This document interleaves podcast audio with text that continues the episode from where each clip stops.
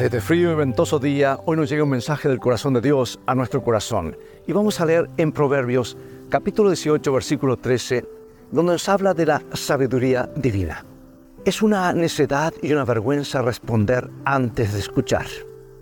¿Sabes que este antiguo consejo resuena hoy con la misma relevancia que tenía en tiempos remotos? Y la reflexión que nos ofrece nos invita a considerar la importancia de escuchar antes de hablar. Zenón, un filósofo griego de hace tres siglos, destacó la dualidad entre nuestros dos oídos y una sola boca. Su sabio aforismo nos recuerda la necesidad de escuchar más y hablar menos. Y en la actualidad la tendencia a hablar sin cesar parece prevalecer. Y eso eh, es por eso que los psicoanalistas encuentran una demanda constante, la necesidad de ser escuchados y Salomón nos advierte sobre el peligro de responder antes de oír. La prisa y la falta de atención pueden conducir a la futilidad, a la tontería de actuar sin comprender plenamente la situación.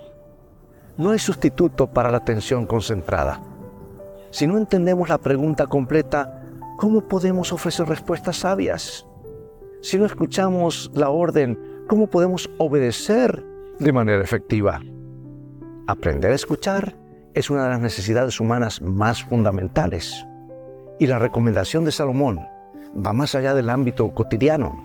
Nos insta a escuchar la voz de Dios, detenernos y meditar y analizar por qué las cosas suceden de cierta manera, pues nos permite enfrentar los desafíos diarios con valor, con coraje. Dedicar al menos 15 minutos diarios para escuchar la voz de Dios puede transformar nuestro día. Porque esa fuerza divina nos ayuda a enfrentar los miedos que siempre estarán presentes en nuestra naturaleza humana. Así que no te conformes con hacer lo mejor que puedes por tus propias fuerzas. Confía en Jesús y permite que la excelencia marque tu jornada. Dios te bendiga y vivamos hoy de toda palabra que sale de la boca de Dios.